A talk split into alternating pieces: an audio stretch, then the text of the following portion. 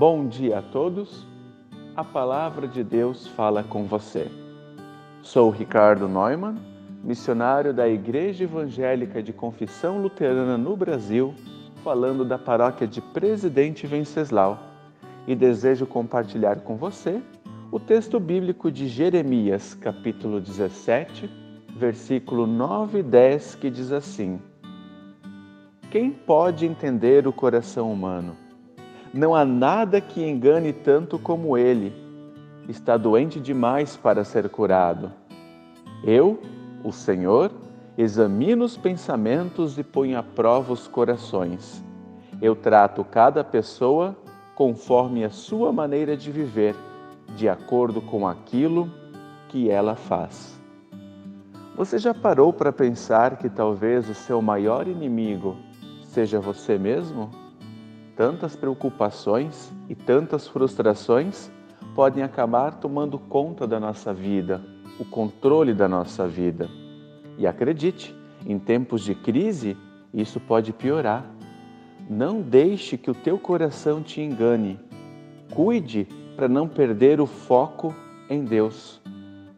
Cuide para buscar em primeiro lugar as coisas do reino de Deus. E lembre, Deus examina os nossos pensamentos, Deus conhece toda a nossa vida. Entregue o seu coração, a sua vida ao Senhor. Deixe com que Ele acalme e tranquilize a você. A palavra de Deus não apenas revela a verdade, mas ela é a verdade. Confie mais em Deus e menos em você.